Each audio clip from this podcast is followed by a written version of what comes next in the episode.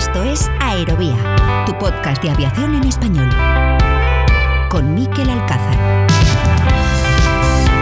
¿Qué tal? Saludos, ¿cómo están? Sean bienvenidos a Aerovía. Volvemos con el podcast después del parón por la Semana Santa, un parón que de forma imprevista se alargó una semanita más de lo planeado, pero que nos ha permitido también recargar las baterías totalmente para afrontar los próximos meses, que parece que van a ser vibrantes para el sector, por fin dejando atrás parece la pandemia y a pesar de la guerra en Ucrania, con muy buenas perspectivas de cara a la inminente temporada alta de la que esta Semana Santa ya tuvimos un aperitivo con muy buenas noticias en cuanto a niveles de ocupación para las compañías aéreas. De lo más destacado de estas últimas semanas, dos asuntos que rescatamos para esta portada.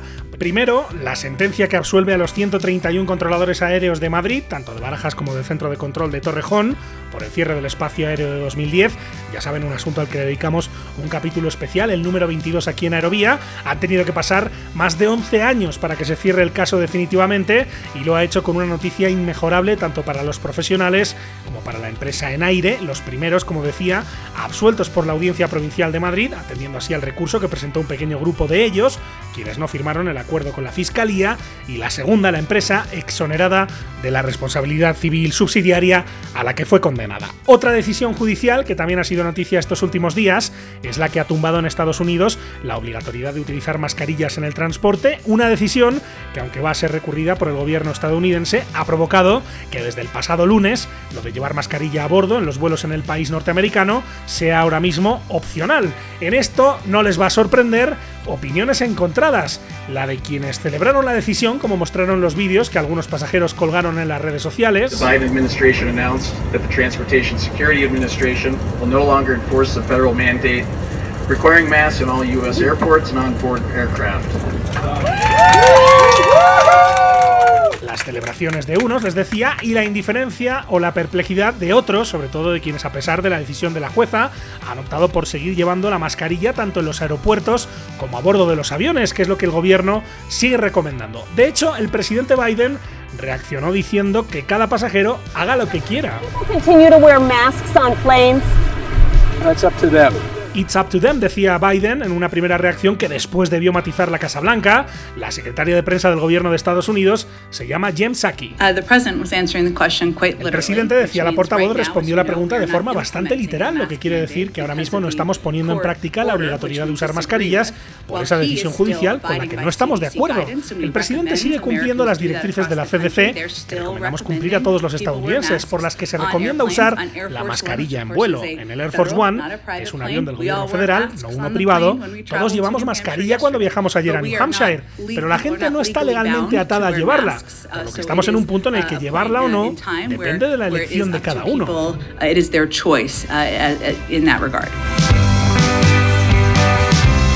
Y hoy en Aerovía vamos con el contenido que tendrían que haber escuchado justo antes de la Semana Santa, un capítulo, podríamos decir, para la nostalgia, porque en él vamos a empezar a echar de menos a una de las joyas de la aviación mundial, el Antonov AN-225, el gigante de seis motores del fabricante ucraniano Antonov, que acabó destrozado por la invasión rusa de Ucrania, una guerra de la que se acaban de cumplir ya dos meses. Vamos a hablar sobre este avión, recordando, entre otras cosas, algunas de sus visitas a España. Así que sobre todo esto y más hablamos a continuación en este capítulo número 75 de Aerovía. Con la colaboración de hispaviación.es aviación, drones y espacio por y para profesionales.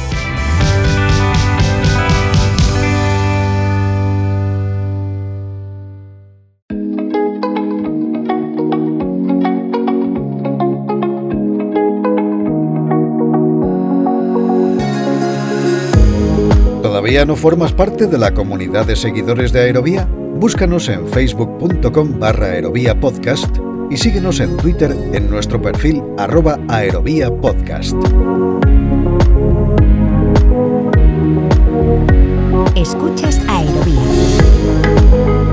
Puede parecer una frivolidad, y seguramente lo sea, hablar de la pérdida de un avión en el contexto de una guerra como la de Ucrania, en la que cada día sigue aumentando el número de víctimas, Los muertos, los heridos, los desplazados, millones de vidas truncadas, millones de vidas que nunca volverán a ser como antes. No hay daño material equiparable a eso, ni siquiera cuando la pérdida que lamentamos sea la de una joya de la ingeniería aeronáutica como el Antonov AN-225, el avión de carga más grande del mundo y sin duda uno de los aviones más reconocidos y reconocibles de la historia de la aviación. Del drama humano de esta guerra que ha golpeado fuertemente también al sector aéreo, ya hemos hablado en capítulos como el número 71, hoy miramos a la invasión rusa de Ucrania con una perspectiva distinta pero igualmente triste para hablar de la pérdida de un avión sin parangón que probablemente estaba en el lugar equivocado en el momento equivocado.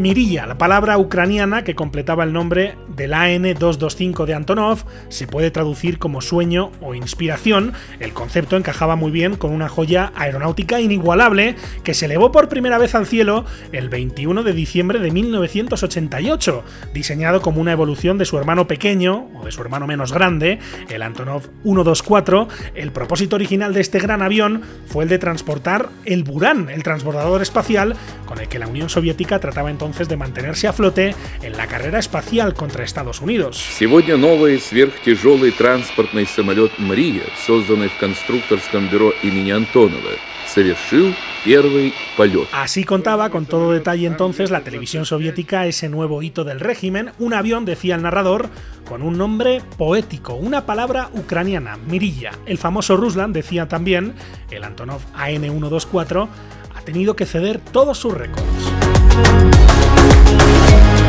Aquel primer vuelo con una tripulación de siete personas que comandó el capitán Alexander Galunenko fue el primero de una historia no exenta de turbulencias. El Buran, el transbordador que había justificado tamaña inversión, apenas completó una sola misión. Poco después, en 1991, llegó el colapso de la superpotencia, la dimisión de Mikhail Gorbachev y la disolución de la Unión Soviética. Я покидаю свой пост с тревогой, но и с надеждой.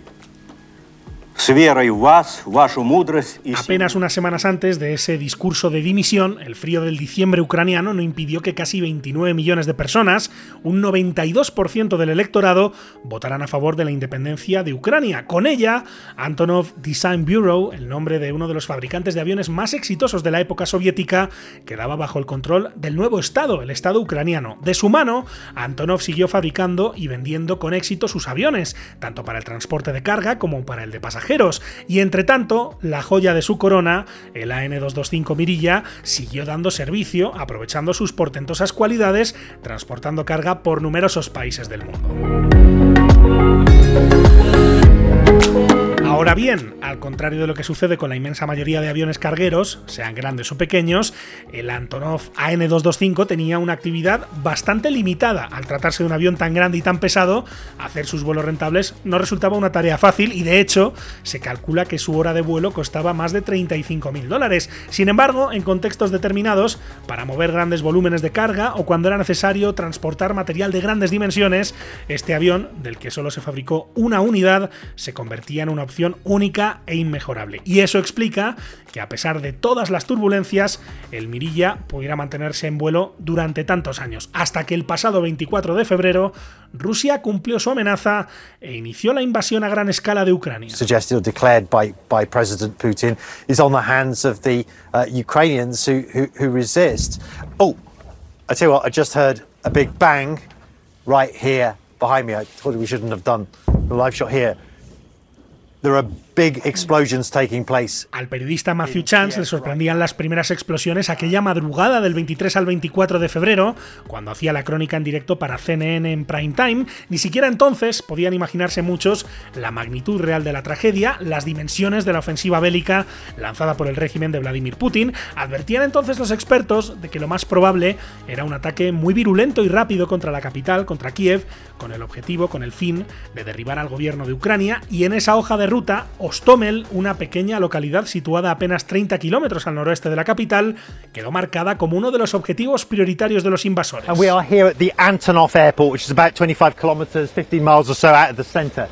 These troops you can see over here, they are Russian airborne forces. They have taken this airport.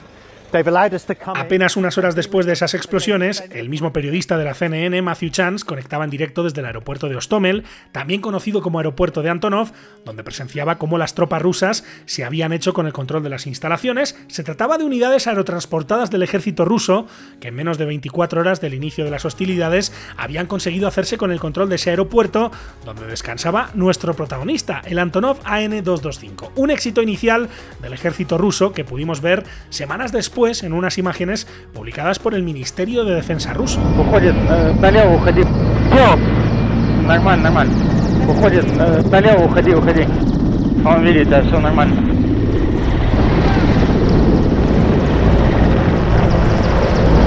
Sonidos e imágenes de lo que desde entonces conocemos como la batalla de Ostomel, en la que se pueden ver como decenas de helicópteros rusos transportan a sus tropas para tomar el aeropuerto, con apoyo de helicópteros de ataque como los Kamov K-52 y sin encontrar mucha resistencia. Rusia se hacía así con este aeródromo, con el que intentaba establecer un puente aéreo para enviar más tropas y suministros de forma más rápida y directa a las puertas de la capital. Sin embargo, a pesar de lo que pudo parecer en las primeras horas, no fue ni mucho menos un paseo militar para Rusia, ya que la resistencia ucraniana pronto comenzó a ponerles las cosas muy difíciles a los invasores, con combates que duraron varios días y que hicieron que muchos aficionados y profesionales del sector aéreo se preguntasen precisamente por el destino que podía haber corrido el Antonov AN-225 que se encontraba estacionado allí desde que unos días antes, el 6 de febrero, aterrizara allí procedente de la localidad danesa de Billund. Las redes sociales fueron entonces el escenario de numerosas discusiones sobre todo esto, primero con imágenes satelitales que mostraban numerosos incendios alrededor y en el interior del aeropuerto de Ostomel y después varias fotos que hacían imaginarse lo peor, pero que no lo permitían corroborar y menos después de que la propia compañía, el propio fabricante, dijera que no se conocía con certeza el estado del Mirilla hasta que el 4 de marzo una reportera rusa nos sacó de dudas.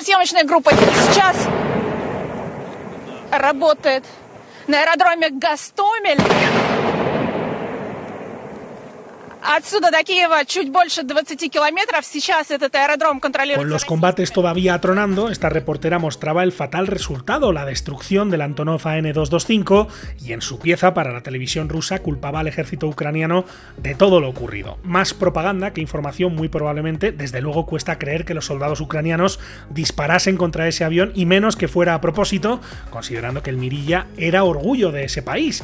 Era y es, porque desde que se conoció el desenlace no han faltado quienes apuestan por la reconstrucción del avión, algo que parece ciertamente utópico teniendo en cuenta no solo la situación actual de ese país, sino también el coste y la difícil rentabilidad de un aparato que, como decía antes, seguramente estuvo en el lugar equivocado en el momento equivocado. Pero claro, nadie cierra la puerta a que algún día podamos volver a escuchar, podamos volver a disfrutar su sonido inconfundible.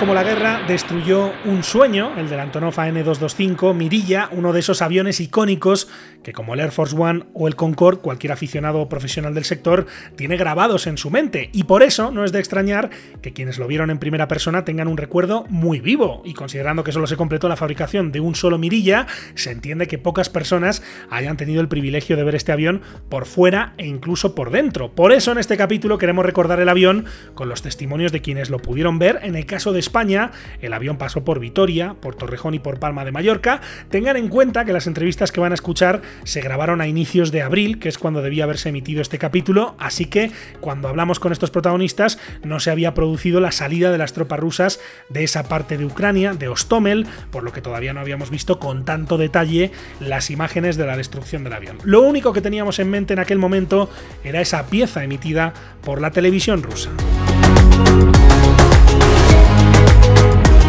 De una de las visitas de este avión a España fue testigo nuestro siguiente invitado. Su nombre es Jesús Sagastu y es piloto. Es miembro de la Junta Directiva del Aeroclub de Vitoria. Hola Jesús, ¿cómo estás? Bienvenido a Aerovía. Hola, buenas noches. Encantado de saludarte, Jesús. Eh, que además hablamos contigo, y lo recordarán los oyentes más antiguos del podcast, en el capítulo 47, ha pasado ya pues casi un año, sobre esa biografía que copublicaste eh, sobre Heraclio Alfaro Fournier, uno de los grandes pioneros de la, aviación española. Eh, una, una, una demostración de, tu pasión por, por la aviación, Jesús, que me imagino que recordando esta visita, que fue en el año 2010, ¿no? Sí, yo el, yo el avión he tenido suerte porque lo he visto dos veces.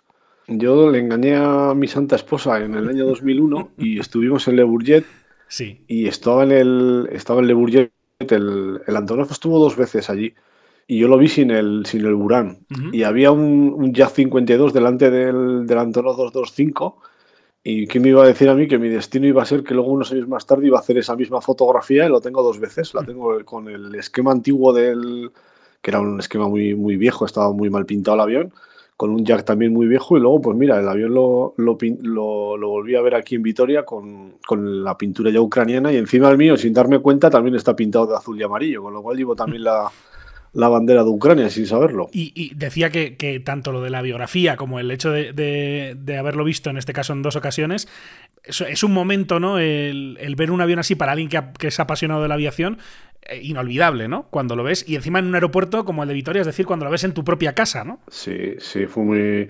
fue- bueno, se movió muchísima gente, vino muchísima gente al aeropuerto, anduvimos intentando ayudar a todo el mundo a que, a que le dejaran pasar para hacer fotografías y... No, a ver, es un avión, es una pena, ¿no? Porque el- ya el pobre pues está mm, destruido y pues no va a poder volar, pero no, no, fue una cosa súper chula, sí.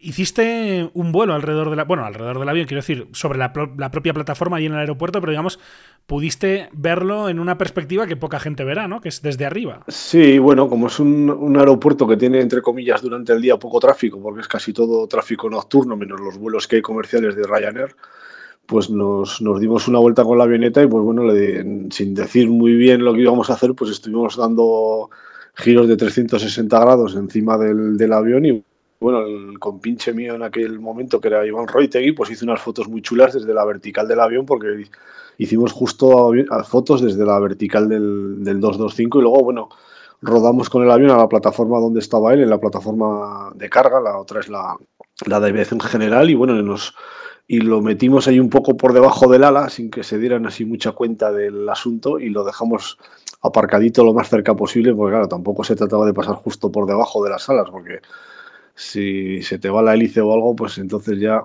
te puedes te puedes ver arruinado para el resto de tus días. Ujú.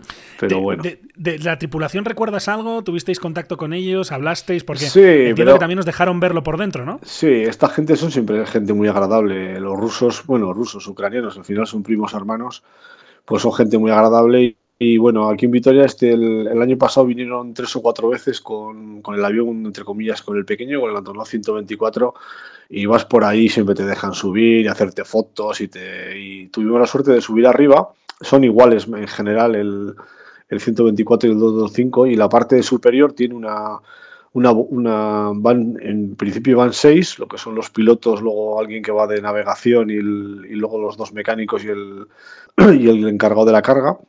Y luego detrás es muy curioso, tienen como una especie de bodega, como si fuera un barco, con, con unas pequeñas eh, habitaciones, vamos a decir, con bastante austero, como todo lo, lo ruso y ucraniano, ¿no? Pues con sus camas y sus y sus microondas y sus cosas. Y bueno, yo me imagino que antiguamente hacían un poco la vida ahí arriba y ahora ya no, ahora ya van a los hoteles y ya hacen una vida más o menos normal. Yo recuerdo hace muchos años pues que venían y, y pues la gente, pues bueno, pues, eh, no encontraban cosas como allí de lo que teníamos aquí, pues bueno, hacían la compra y llevaban comida y cosas así para su familia y bebidas, pues para aprovechando un poco el viaje, ¿no? Pues ahora ya es más, más común todo eso, ¿no? En, en- en general. Ujú. Eh, Jesús, hab- ha- hablamos de, de algo que ocurrió hace pues, prácticamente 12 años, ¿no? Que ha llovido bastante desde entonces, pero ¿qué recuerdo tienes de, de cuando llegaste a esa cabina? ¿Qué, qué, qué imagen te viene a la memoria de lo que pudiste ver entonces? Sí, bueno, los aviones rusos son muy parecidos. El mío también, por ejemplo, hay instrumentos que son, son idénticos. O sea, lo que les funciona bien en un avión o en un camión o en un tanque o en un submarino lo, lo ponen por todos los sitios. Y lo- el esquema de colores ve- verde que tienen en, el- pues, en cualquier avión, helicóptero o, o un Antonov, pues es lo mismo. Entonces, no sé, es una cosa como... Luego, por muy austero, pues tiene, les ves ahí que tienen unos ventiladores. Y dices, ¿esto qué es? Pues el aire acondicionado, chico. Y van ahí unos ventiladores pues para ir refrescados en el, en el avión, ¿no? Pues bueno. Y luego el avión pues es como un barco por dentro. Es un, llevaban ruedas, es muy curioso el sistema que tienen de grúas puente, que el, que el C5, el Galaxy, no tiene. Entonces estos corren, las dos grúas que tienen cada una con dos, con dos polipastos de 5 toneladas, corren de lado a lado del avión por debajo del ala y entonces pueden, pueden hacer la carga de manera bastante autónoma, lo cual les, les va muy bien sin tener que andar contratando grúas y, y bueno, pues en el avión dentro parece un barco y luego pues la parte de arriba, pues bueno, sin ser un avión muy antiguo, porque este creo que era del año 88, pues bueno, era un poco pues muy austero, o sea, ahí no, ahí no hay no hay, no hay lujos. Esto no es un Boeing, ni es un Airbus, ni es un avión de pasajeros. Es un avión de transporte de carga y para ganar dinero y que pese lo menos posible y pues lo más austero posible para ahorrar peso en todos los sentidos, claro. Eh, un avión para cargas mastodónticas que en aquella ocasión Jesús, si no recuerdo mal, eh, llegó a Vitoria cargado de, de, teléfonos móviles, ¿no? Sí, sí, sí. Teléfonos móviles. Es muy curioso porque aprovecharon el volumen, porque claro, el avión es más largo que el normal y entonces lo que aprovecharon es a llenar el volumen entero. No sé si tiene algo más de 6 metros de ancho y cuatro y pico de altura. Y luego también es, muy curioso la forma de, carga de, para cargar que tiene la, bodega, que es que las, las dos ruedas de adelante que tiene dos, dos buggies eh, cada una, se inclinan con un sistema hidráulico para inclinar el morro hacia abajo y poder poner el avión en una posición con un ángulo pequeñito para cuando han llevado pues alguna aquí lleva una vez un 124 se llevó una pues una central eléctrica prácticamente entera. Y entonces para poder cargarlo y que la y que el peso quede perfectamente distribuido en, en, toda la superficie posible para que sea la para no estropear el suelo lógicamente y poder cargarlo pues el, el avión lo pueden inclinar. Y normalmente es curioso y siempre se cargan, lo suelen cargar siempre de adelante. De hecho, este, el 225, la, la, para ahorrar peso, la, la, parte de la rampa de atrás no, no, existe y es una estructura fija y no pueden cargar más que por la, por la parte delantera. Es una curiosidad que tiene esta bien. Aparte tenía dos buggies más, me parece que el normal tiene cinco ejes principales en cada lado y este llevaba siete. Y también tenían un sistema de curioso para poder girar las, las ruedas para poder, claro, porque si no es imposible de poder maniobrar en una plataforma con, con un avión tan gigantesco porque el, el, radio de giro es muy pequeño. Entonces, las ruedas del, del tren principal, no todas, pero algunas de ellas tenían posibilidad de giro para poder para poder maniobrar, porque si no, prácticamente la rodadura se les complica muchísimo.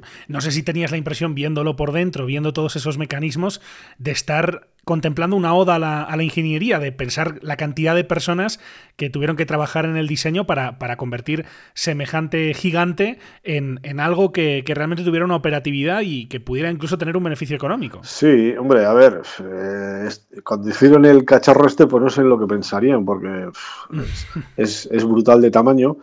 Y de hecho, bueno, este estaba preparado para llevar el, el Columbia ruso, lo que, llaman, lo que llamaban ellos el Buran, que estuvieron haciendo sí. algunos vuelos de, de planea, planeando con él. Uh -huh. Yo, de hecho, he visto el, el, prototipo del Buran cuando se les cayó todo el sistema de la Unión Soviética y se les fue la economía a la porra y se cayó el, el muro de Berlín. Está en Speyer, es un museo fantástico que hay en Alemania. Se puede, hay dos museos juntitos, uno se llama Speyer y el otro Sisheim y son de particulares, de gente con, con mucho dinero y muchísima afición. Sí. Y son dos museos fenomenales. Y en, en uno de ellos está el, el, prototipo del Buran que lo compraron y está en Alemania.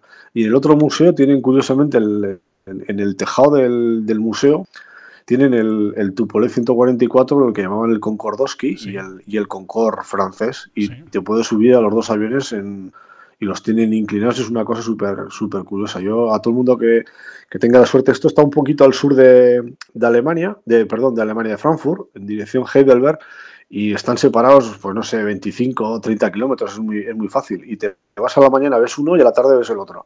Y te pegas un atracón de... Ahí tienen de todo, ahí hay tanques, el, hay vehículos, ferrocarriles, cajas de música, coches, motos, aviones. Bueno, hay un, hay un jumbo que se puede caminar por el ala del jumbo y los, y los chiquillos se bajan con un, con un tobogán por el, desde la parte de arriba del jumbo hasta, hasta uh -huh. la parte de abajo. Es una, una cosa súper chula. Muy, muy curiosa, muy curiosa la recomendación que dejamos ahí, desde luego, para los oyentes que eh, pues tengan planeado ir a Alemania y visitar Frankfurt, que sepan que tienen esta escapada turística y además aeronáutica eh, al sur de, de esa ciudad. Sí, sí. ¿Cuántos camiones recuerdas más o menos que se pudieron llevar? Porque me imagino que traería unos cuantos miles de, de teléfonos móviles, ¿no? En semejante bodega de carga. Sí, pero eso, pero no tuvimos la, la, fortuna de verlo, la carga y descarga, porque el, esto cuando lo, lo, hacen, lo hacen rapidísimo, porque el, no pierden prácticamente tiempo y tenían, tenían ahí todos los camiones, no recuerdo cuántos había, había bastantes, lo tenían todo preparado y nada, y esto sacan la rampa, abren el morro para arriba y buah, se ponen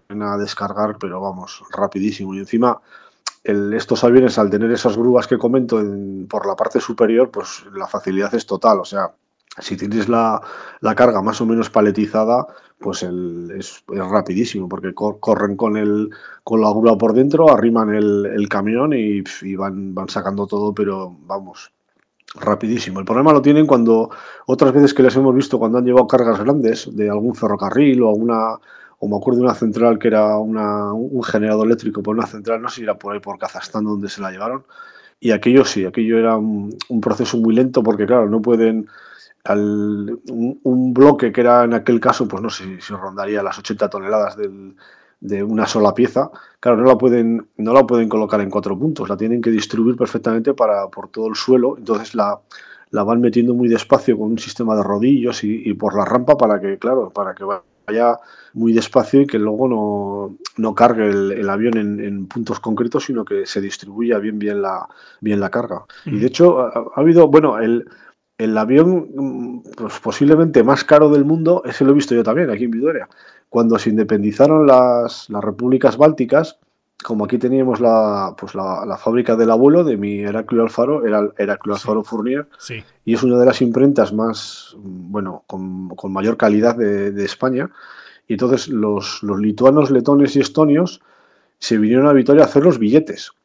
Y entonces se llevaron como 80 toneladas de billetes la gente hizo la, las cuentas de los miles de millones de pesetas, bueno, de, de pesetas claro. o de euros, en aquel caso de, de la moneda sí. de ellos, que se imprimieron en Vitoria y se llevaron los troqueles, bueno, hubo un lío allí de policía y de todo, pues claro, se llevaron lo que eran las matrices para que habían utilizado en la impresión para hacer la, los billetes y claro, y luego, pues, pues, imagínate 80 toneladas de billetes y el cordobés inventó que un kilo era un millón, pues en aquel caso 80.000 kilos, pues 80.000 millones podían ser perfectamente de, de, dinero en un avión. O sea que no creo que haya visto nadie más dinero junto en, en un avión en, en, ningún sitio. Fue muy curioso aquello. De la, bueno, había un control policial bestial, claro, porque al final, aunque era una moneda que no tenía valor aquel día, porque el, se la llevaban para, para allí, para, para Lituania, pues, pues la estuvieron imprimiendo aquí en Vitoria el, en la empresa del, del fundador de, de nuestro aeroclub, de Heraclio Alfaro. Curiosa, curiosa anécdota. Fue curioso. Se, se, habrán dado cuenta los oyentes de que, de que estás, Jesús, hablando del, del, del Antonov 225 Mirilla en, en presente, pero no, no, olvidamos, y por eso estamos haciendo esta, eh, esta entrevista, eh, que es una de las pérdidas patrimoniales aeronáuticas, no la única, lamentablemente, que, que hemos sufrido en, en la guerra de Ucrania. ¿Qué se te viene a la mente al pensar que, que, ese avión ya, ya es historia? Hombre, a ver, a los aficionados así a otros torneos, pues nos da mucha pena el avión. Hombre, lo peor de todo esto no es la es el avión. Al final la, la pena es las vidas humanas de, Desde luego. Pues de, esta, de esta guerra, ¿no? Hombre, es una pena porque el avión pues llamaba muchísimo la atención y era, era muy bonito, además lo tenían pintado muy, muy chulo era, era, vamos, era fabuloso, ¿no? Pero pues, las cosas de la, de la vida, pues oye, es lo que ha tocado y bueno. Tenían, yo he visto fotos del otro fuselaje, pero claro, debe también lo tenían en otro aeropuerto que también han debido de bombardear. En, pero, en Kiev sí, también, también. Pero sí, claro, sí. esto ya no lo van a poder. Eh, pues la gente decía, va, pues igual lo arreglan, igual no sé qué, sí, pero el dinero y luego que, claro, no era un avión que era fácilmente rentabilizable, era un avión que lo rentabilizaban porque porque bueno, ya lo tenían, ¿no? Pero claro, el, volver a montarlo por el, entre comillas, por el capricho, cuando luego encima hay otro problema, que es el, los rusos ahora tienen el mismo problema con, con Ucrania, los, los Antonov que tienen ellos por el tema de la certificación, la certificación es ucraniana, y claro, ellos han intentado hacer modificaciones en los aviones, los ucranianos no les han dejado, querían cambiar los motores, no lo pueden hacer porque la certificación es propiedad del, de Antonov, no es no es de Rusia, entonces, pues bueno, ahí tienen un, hasta en eso tienen conflicto entre ellos, ¿no? Hasta en la, hasta en la propiedad de, de, estos aviones. Entonces, aunque estos quisieran ahora restaurar el avión aprovechando el otro fuselaje que hubiera quedado medio utilizable o no, pero eh, los rusos no les iban a facilitar ni componentes, ni motores, claro. ni nada, con lo cual, pues la historia está completamente perdida para, para siempre. Uh -huh. Es una pena, pero pero es lo que es lo que hay. Hablamos de un avión que, volaba muy poco, por lo que estás diciendo justamente, de que rentabilizar su operación no, era fácil y básicamente eh, lo, utilizaban en, determinados momentos, ¿no? Ante, ante misiones muy, muy específicas. Eh, eh, de hecho, sabemos que en España estuvo pocas veces. Por ejemplo, pues, claro, no podía operar en cualquier sitio, ¿no? Por ejemplo, en Zaragoza, que, sabemos que hubo interés por, por, llevarlo, pues no hubo permisos a tiempo y digamos que no era un avión fácil de ver ¿Qué, sientes, Jesús, al, poder decir, mira, yo lo he visto dos veces en directo? No una, sino además dos. Lo he visto en mi casa y lo he visto además en un evento como el Le Sí, pues bueno, ha sido curioso, sí. Aquí, por ejemplo, hablando de dimensiones, me acuerdo de otra anécdota que tuvieron. Hay una, en la rodadura del aeropuerto de Foronda, hay una, hay un entrante, vamos a decir, porque está un pueblito cerca. Y anduvieron con muchísimo cuidado y de hecho iba un operario por ahí porque pensaban que igual no libraba la, la, valla del aeropuerto, porque claro, la envergadura eran pues casi 90 metros. Claro. Y entonces andaban con, cuidado de, porque claro, las alas las llevan muy caídas. Entonces hmm. anduvieron con cuidado de, de, a ver si iba a rozar por allí y tal. Luego, bueno, el despegue también. Pues bueno, estos aviones. ¿Lo viste? ¿Viste, el, ¿Viste el despegue, Jesús? Sí, sí. ¿Y, qué recuerdas?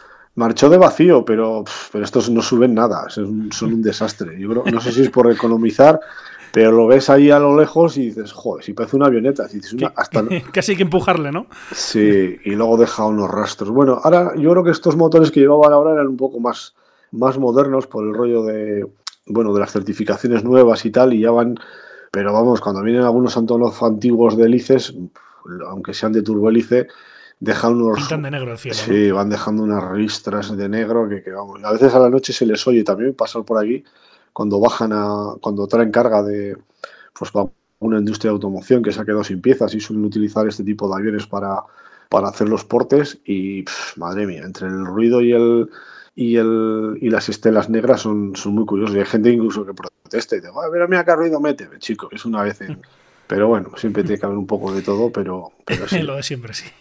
Y no sé si es uno de los despegues que más te ha sorprendido, que más te ha eh, llamado la atención ver ese momento de, verlo cómo se eleva semejante eh, aeronave en el aire. Eh, ¿Qué, te viene a la mente al, recordar ese momento? Bueno, va, a ver, fue chulo. Luego también hubo, también hubo niebla. Hay unos vídeos por ahí en, el, en YouTube y así curiosos del, del, del despegue del aterrizaje aquí en Vitoria pero bueno, a ver, pues no sé, ya hemos visto también muchos aviones, en ese sentido tampoco es, a ver, es llamativo por lo grande, porque al final es tan, tan grande que dices, joder, es que parece que no, va, que no va a despegar nunca, ¿no? Luego tengo otra imagen, tuve suerte en, en, la fábrica de construcciones aeronáuticas, lo que es Airbus ahora en, en San Pablo, en Sevilla. Sí. Eh, tuve suerte de ver el Antonov 22, que es un, un predecesor, vamos a decir, que es muy es del estilo que se podría comparar en cierto modo al, al Airbus, al a la 400M. Sí, sí, sí, sí. Sí.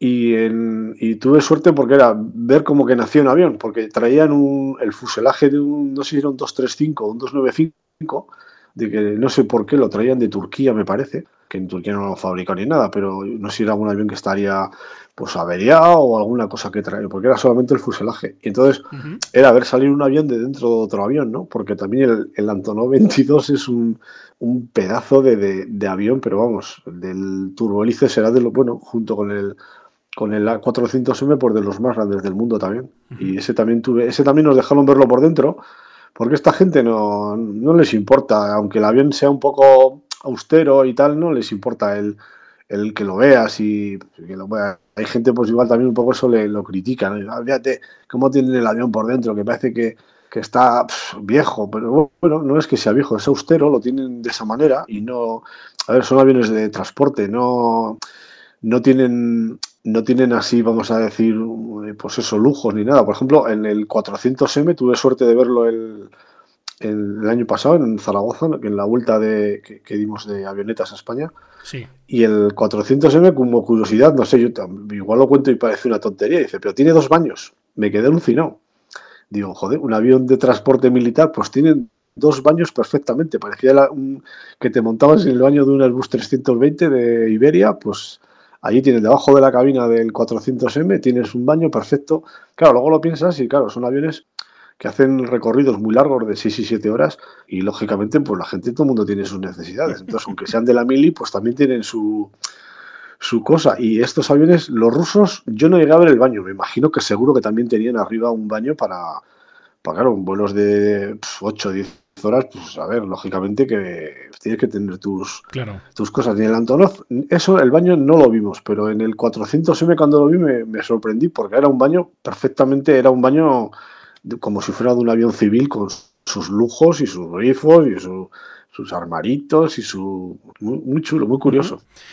Pues es eh, historia del transporte aéreo que hemos querido recordar en, en Aerovía, historia de un fabricante como Antonov y de esa visita del desaparecido Antonov 225 Mirilla al aeropuerto de Vitoria, que hemos recordado con Jesús Agastui, que es piloto, miembro de la junta directiva del Aeroclub de Vitoria. Jesús, ha sido un placer, como siempre, charlar de, de aviación contigo, que vaya todo muy bien y muchas gracias por recordar este, esta visita tan ilustre en, en Aerovía. Que vaya muy bien. Venga, Gracias a ti por la divulgación que haces de las cosas que nos gustan. Gracias, un abrazo. Venga, un abrazo. ¿Quieres contactar con nosotros? Escríbenos a info.aerovía.net.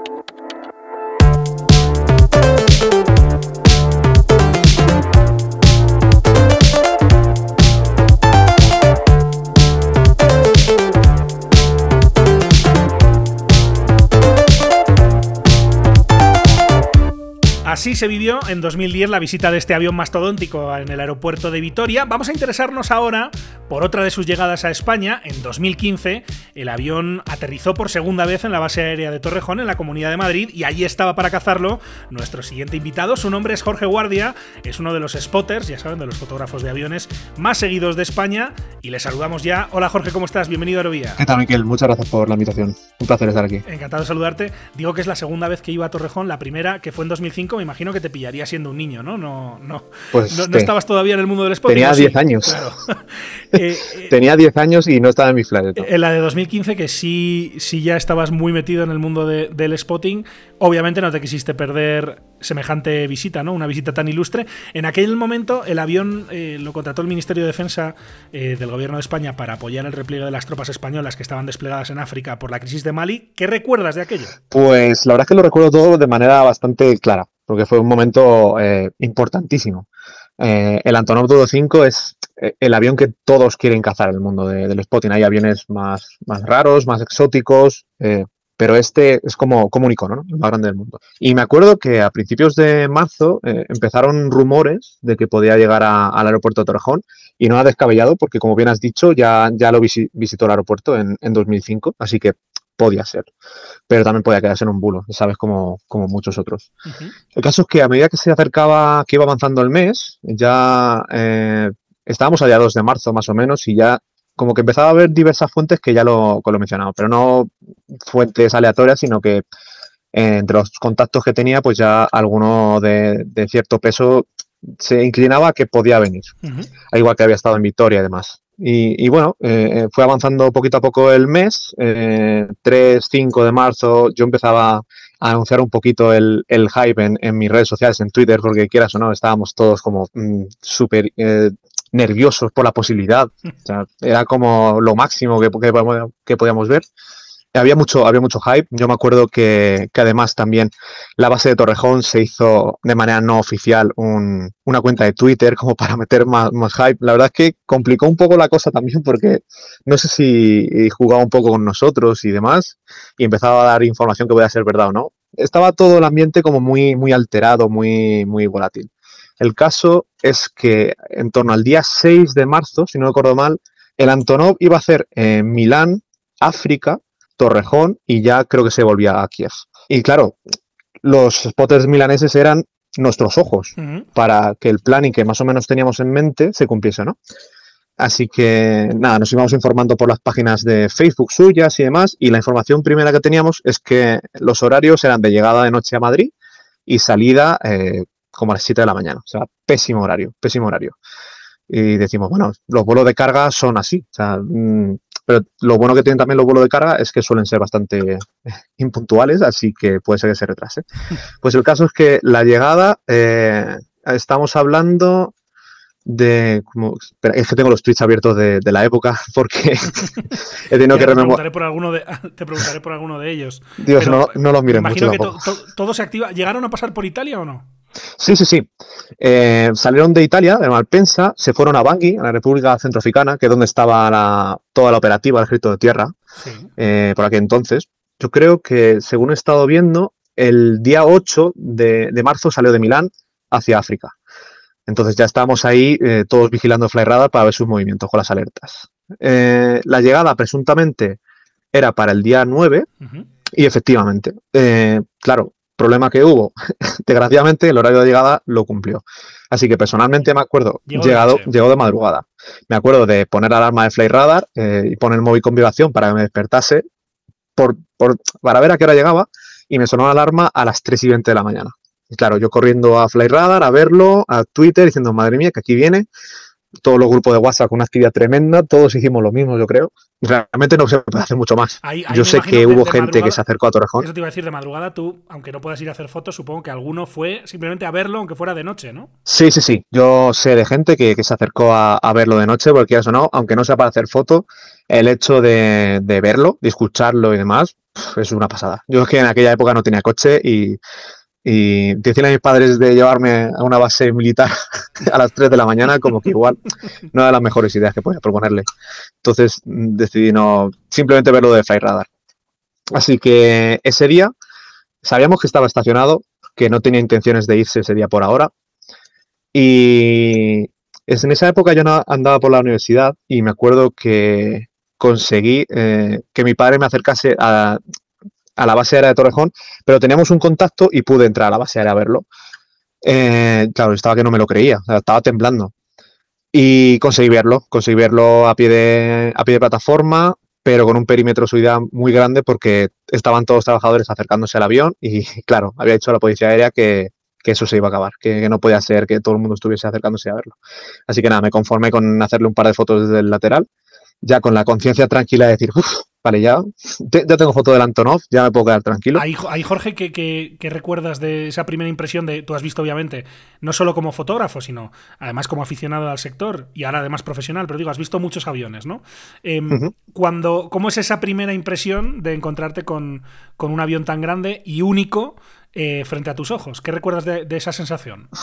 Mira, yo cuando voy a enfrentarme a una situación así, de un avión eh, único o una situación fotográfica épica o algún momento similar, empiezo a temblar como un condenado. Y yo es lo que recuerdo, estar conduciendo eh, por dentro de la base, hacia la zona de la torre y demás, que es más o menos donde estaba aparcado, y empezar a desear ver, eh, aunque sea algún estabilizador vertical y demás, asomar, súper nervioso, súper nervioso. Hasta que llegó un claro de edificios y ya lo pude ver y fue como, no sé, se, se hizo el silencio de, madre mía, ¿qué es lo que estoy viendo? O sea, una sensación de, de un privilegio, un, o sea, es, solo había uno en el mundo. O sea, que la sensación, es que no, no te lo puedo describir porque es que es, había que, había que vivirlo. O sea, sentirse privilegiado, el, eh, el estar como, como un flan, temblando, el estar avión parado y no a ti no hacer una foto, eh, es una mezcla de sensaciones. Y además, como estaba la seguridad, era como que había que hacerlo todo rápido, no se puede acercar mucho, o sea, muy, muy intenso en, en muy poco tiempo, pero una sensación de esto no lo voy a olvidar en la vida. Sí. Y efectivamente. Y, y ahí, y Efectivamente. ahí supongo que el deseo es, bueno, ya lo he visto en, en tierra, lo he visto estacionado.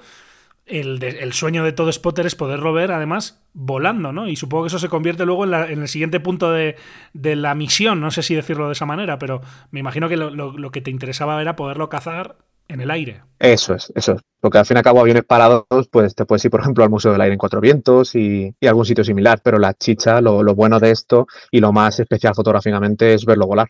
Entonces, lo que hice eh, a continuación, como ya había terminado el día de universidad, pues me fui con un amigo que había venido a hacer guardia en la base aérea. Hay un sitio al otro lado de la plataforma, como ya la luz eh, era por la tarde, esto era más o menos al mediodía, eh, así que por la tarde había que cambiar el sitio y nos fuimos a, a una loma cerca del parque corredor del centro comercial, no sé si te sonará, hacer guardia, a- por si salía, por si le daba por salir al, al avión, estar preparados. No teníamos, teníamos una información que no estaba del todo confirmada, así que podría salir en una hora en ese momento, o al día siguiente, o en una semana. Entonces, tocaba hacer guardia, Ujú. como los viejos tiempos. ¿Y qué pasó? Pues que la información que teníamos, o sea, la, la hipótesis que teníamos parece ser que, que iba bien encaminada porque el avión no se movió. También conseguimos fotos desde fuera de la base y demás. O sea, por mi parte ese día también quedó ametrallado, pero, pero claro, en tierra. Haciendo fotos como, un- como un animal, pero digo, este no, este no se me escapa. Y nada, sabíamos que el pronóstico era que saliese el día siguiente, día 10 de marzo, a las 7 de la mañana. Claro, en marzo a las 7 de la mañana eh, no hay nada de luz. Así que nada, tocaba poner alarma escandalosamente temprano, como lo puse en un tweet a las 4.45 y, no, te voy a poner el resto de tweet porque es muy ofensivo, yo tuiteaba así en esa época. Y, y tocaba pues eso. Además en esa época me acuerdo que quedé con un amigo, no tenía coche y tampoco había autobuses y la base de Torrejón, eh, transporte público bastante, bastante limitado, porque está un poco en mitad de, la nada. Y quedé con un amigo, llegamos en torno a, las 6 de la mañana a la base aérea. Era gracioso porque estábamos en plena oscuridad, teníamos que, ir andando por, la, por los caminos porque son vía pecuaria y tienes que dejar el coche lejos. Y estaba todo como lleno de sombras. Es decir, a simple vista no se veía nada, era de noche, pero sin embargo sabíamos que, que éramos cientos de personas ya allí y, y, de vez en cuando te ibas casi chocando con alguno que estaba... ¿Todos, en, eh, ¿Todos, spotters, entiendo? ¿O había también gente que pasaba por allí y vio el tumulto y decidió quedarse? Pues, pues no sé, si eran todos spotters, por la verdad es que no se veía nada. Pero imagino que no, no, se veía mucho tumulto. Eh, era un camino de tierra eh, que tenía un buen camino de 10 minutos andando desde el coche. Así que yo creo que todos íbamos a lo mismo. Todos íbamos a lo mismo. No veíamos nada, pero al fin y al cabo también siempre somos los mismos y ya está. Y, en esos sitios, quizá en algún mirador sí que puedes ver un poco gente más eh, no tan aficionada que simplemente se pasa un poco a ver, pero a esos sitios solo vamos los que, los que sabemos lo que hay.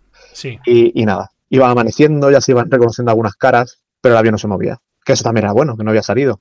Así que mientras hubiese luz y saliese ese día, bien. A eso de las 8 y cuarto, nos avisan de que el avión tiene plan de vuelo para las 8.40 de la mañana claro, era, sonaba demasiado bonito para ser verdad.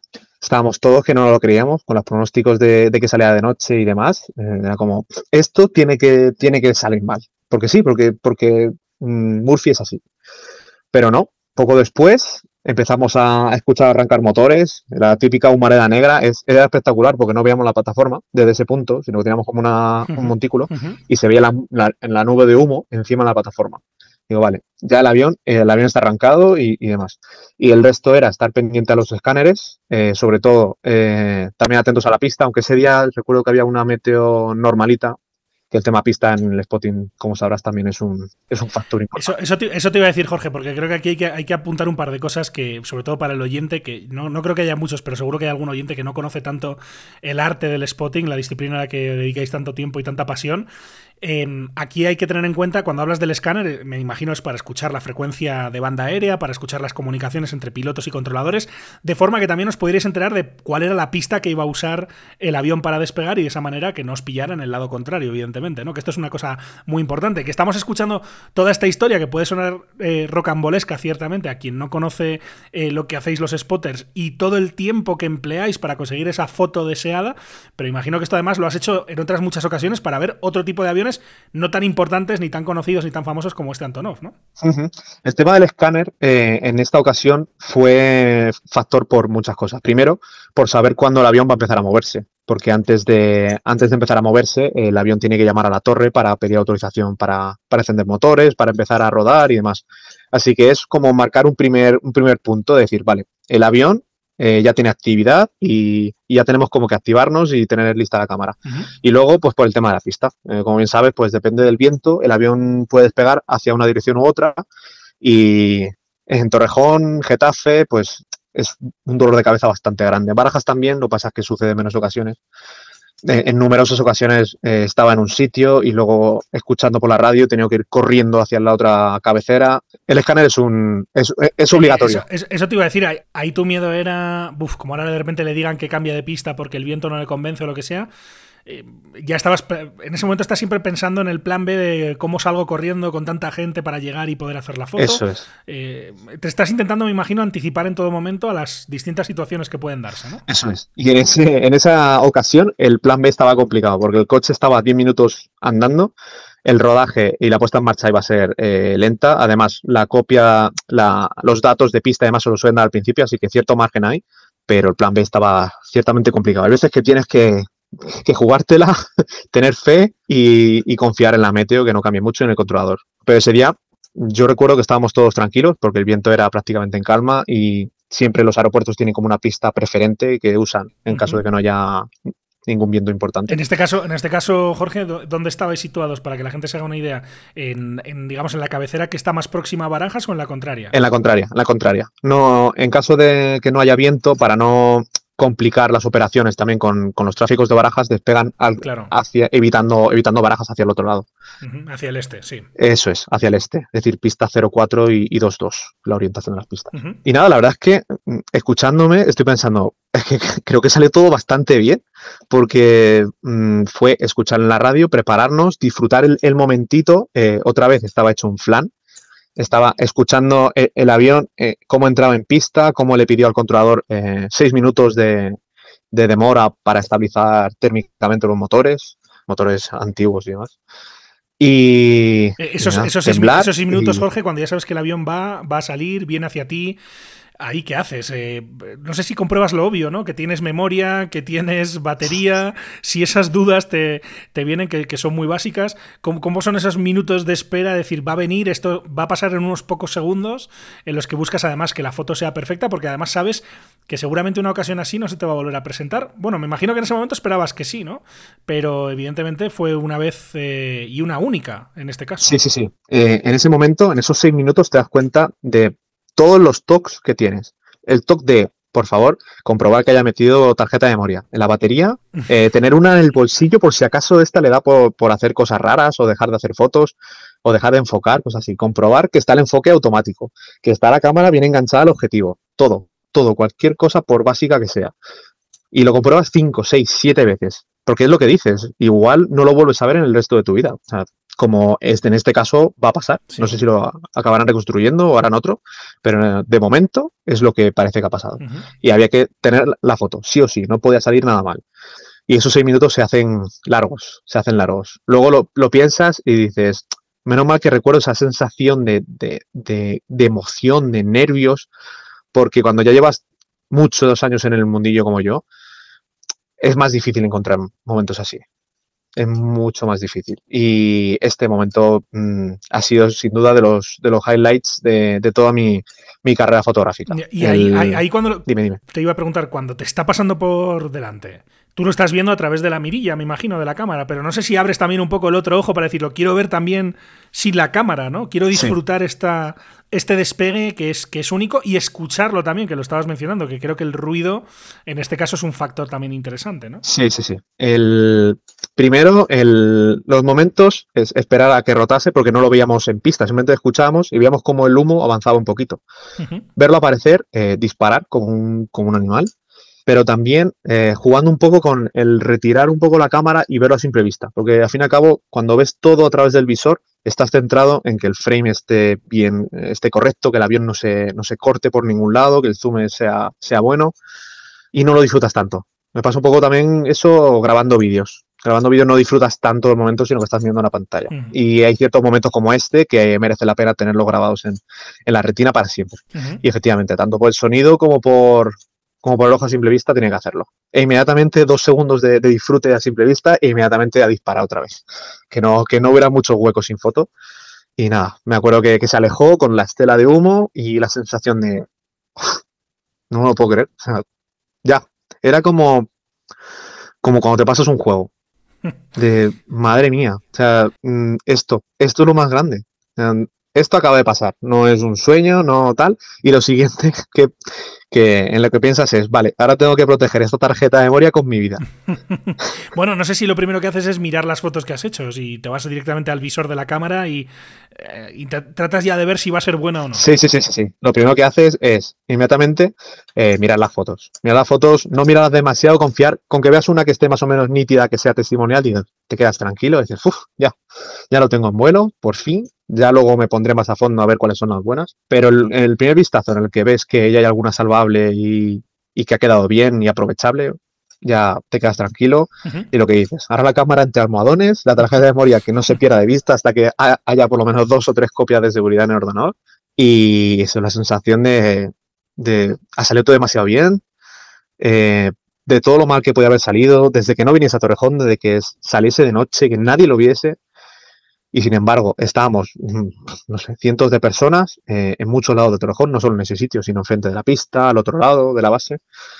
Lo hemos visto todo, se ha quedado precioso, una luz perfecta. Además, en nuestro sitio también quedó con la luna de fondo. O sea, todo bien, todo bien. Y encima un, un recuerdo de, de aventura, de, de, momentos previos emocionantes que, que nunca se olvida. Uh -huh. Eso no, y, y, desgraciadamente no se puede repetir. Eso es una pena porque, porque fue increíble. Sí, ahí para los oyentes con conocimientos de fotografía, ¿cómo lo planteas? ¿Con el mismo objetivo que haces, eh, que utilizas normalmente para, para, otros aviones? ¿O en ese momento piensas que como viene un avión que es mucho más grande para que te quede bien encuadrado, tienes que tomar alguna decisión en ese aspecto? O sea, ¿te da tiempo a planificar un poco el tipo de encuadre y de foto que vas a querer hacer?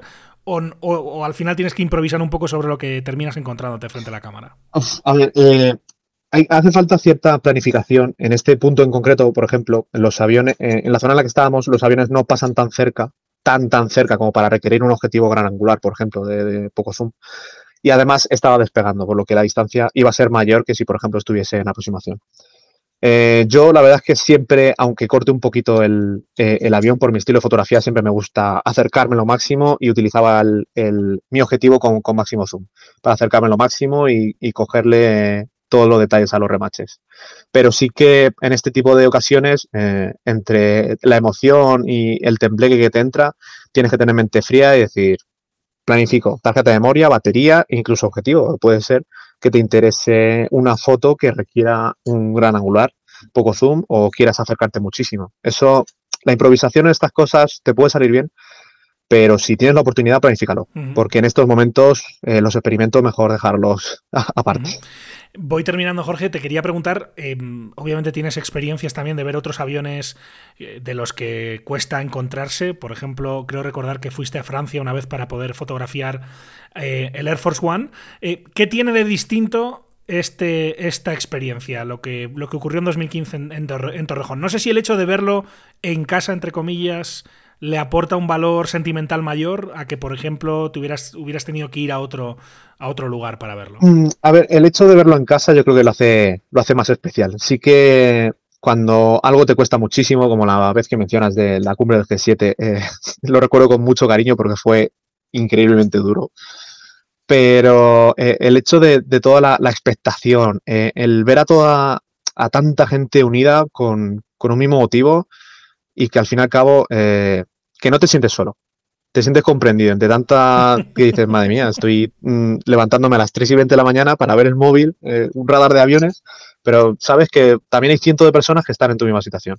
Y el hecho de verlo a, prácticamente en, en, el lugar que te ha visto crecer fotográficamente y, y, personalmente también, pues es muy especial, es muy especial y cada vez que te pasas por Torrejón, hablas con los amigos y dices, ¿te acuerdas cuando pillamos el 225? O sea que siempre no es no es lo mismo si hubiese tenido que irme fuera, eh, quizá no hubiese disfrutado tanto en absoluto. Aquí es que fue, fueron las condiciones perfectas. Pero me imagino que el comentario de, buf, hay que estar mal de la cabeza, ¿no? Para, para hacer lo que hacéis por ir a hacer fotos, lo habrás escuchado más de una vez, ¿no? Madre mía, te toca, más de una toca, vez, más te, toca, te toca explicar y hacer un poco de divulgación con tu familia, con tus amigos, para que entiendan estas locuras, ¿no? Entre comillas. Sí, a ver, mi familia está curada de espanto, ya son muchos años, pero, pero hay veces que es que no lo puedes explicar, porque no hay motivo, no hay motivo lógico. Yo a veces me pongo filosófico y digo, ¿de verdad he invertido casi la mitad de mi vida en hacer fotos a, mm, trozos de metal que vuelan? Y dices, sí, pero, pero es que todo lo que lleva atado eso es no se puede explicar, hay que vivirlo, hay que vivirlo. Y entiendo que pueda ser extraño para mucha gente.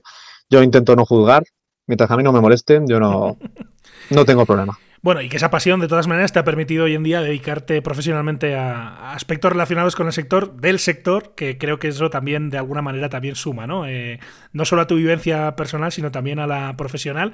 Quería terminar preguntándote, Jorge, por, eh, bueno, evidentemente el, destino del avión, ¿no? Eh, salíamos de dudas hace algunas semanas con ese reportaje de la televisión pública rusa sobre el terreno en el aeropuerto de, de Ostomel, cerca de Kiev. Veíamos el avión destruido, ¿no? ¿Qué se te pasa por la cabeza cuando ves lo que ha pasado con el avión en el contexto de una guerra como la que está sucediendo en Ucrania? Pues, uff, tema difícil. Yo creo que, sabían bien lo que hacían, porque el Antonov 225, eh, quieras o no, para Ucrania eh, era un símbolo, en muchos sentidos. Ya no solo a nivel de aficionados a la aviación, sino toda la historia que conlleva, ese avión, que fue originalmente diseñado para eh, transportar la, la Buran y demás. Eh, yo creo que, que, sabían lo que hacían y que es tristísimo. Eh, esas imágenes, además, me acuerdo de cuando salieron los rumores y, además, en, mi caso, que fui afortunado de verlo, decir, no me lo puedo creer. Porque es algo que podía pasar perfectamente, que evidentemente comparado con las pérdidas humanas no puedes comparar porque al fin y al cabo un avión es, ya está, es, una... se puede reemplazar. Sí, sí, sí, Es material. Pero impacta, impacta mucho y, yo creo que, que, sabían lo que hacían, porque el Antonov era, era un símbolo, yo creo.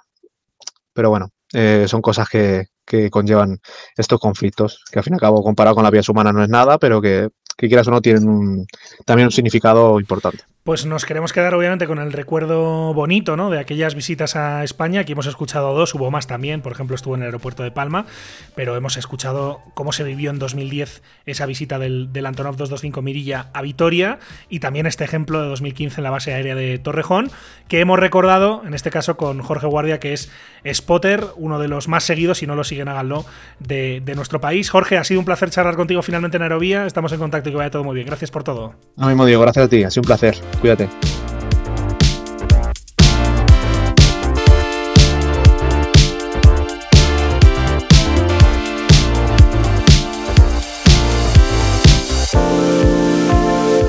España, también en América Latina se pudo ver este avión, no en muchos países, es decir, uno de ellos, por ejemplo, es Chile, de su paso por ese país, dos testimonios. Escuchamos a Ricardo del Piano, que es director de contenidos del medio aeronáutico Aeronaves, y a Gustavo Martínez, que es miembro de la Asociación Spotters Chile. Es un bonito recuerdo. Eh, no siempre los países tienen la oportunidad de ver eh, este tipo de aeronaves tan emblemática como es el Antonov AN-225. Creo que Chile fue fue afortunado en el mundo a tener eh, en dos oportunidades seguidas la operación y además lo tuvimos no solo en Santiago sino en la ciudad de Iquique. Entonces creo que fue un momento histórico que va a quedar en un buen recuerdo, pero sin duda haberlo presenciado en Chile como en otros puntos de Latinoamérica y Sudamérica, principalmente Brasil donde operó también. Me recuerdo perfecto que llegó a Iquique y fue una revolución en la ciudad que si bien no es muy grande, eh, medio Iquique partió a ver el despegue del avión y eso nunca lo voy a olvidar. Nunca voy a olvidar que fue el primer avión ruso que vi en mi vida. Nunca me esperé esa reacción de la gente de Iquique y el despegue de ese avión impresionante que, lo, que hizo en, Iquique, que dejó una polvareda que hasta el día de hoy todavía están tratando de limpiar. Considero que es una gran pérdida para la aviación. Espero que una vez que termine todo esto, Ucrania eh, lo pueda construir nuevamente con la ayuda de Estados Unidos, con la ayuda de quien sea, o de la Unión Europea. Eh, que bien de retrospectiva haber tenido la oportunidad de presentar la operación en su país, fantástica, maravillosa. Y así llegamos al final de este capítulo en Aerovía. El próximo lunes volvemos ahora sí con nuestra cita semanal con ustedes. Por cierto, gracias por haber estado pendientes de Aerovía estas últimas semanas, que a juzgar por los datos han servido también para que muchos de ustedes pudieran descargar y escuchar algunos capítulos pendientes. Así que, como se suele decir, no hay mal que por bien no venga. Recuerden que entre tanto pueden encontrarnos en hispaviación.es, en www.aerovía.net, así como en facebook.com barra aerovía podcast, en los perfiles en las redes sociales de Hispaviación y también en Twitter, en nuestro perfil Aerovía Podcast. Además, como siempre, les invitamos a suscribirse, si no lo han hecho todavía, en cualquiera de las principales plataformas en las que se puede escuchar Aerovía. Estamos en todas las importantes, en iTunes, en Spotify, en Evox, en TuneIn.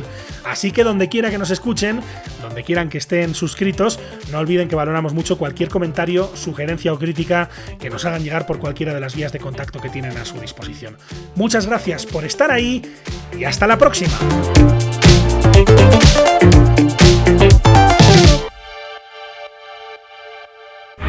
Wind calm, clear for takeoff, runway 36, Aviación civil, aviación militar, aviación general y deportiva, drones, espacio. ¿Quieres estar al tanto de lo que ocurre en el sector?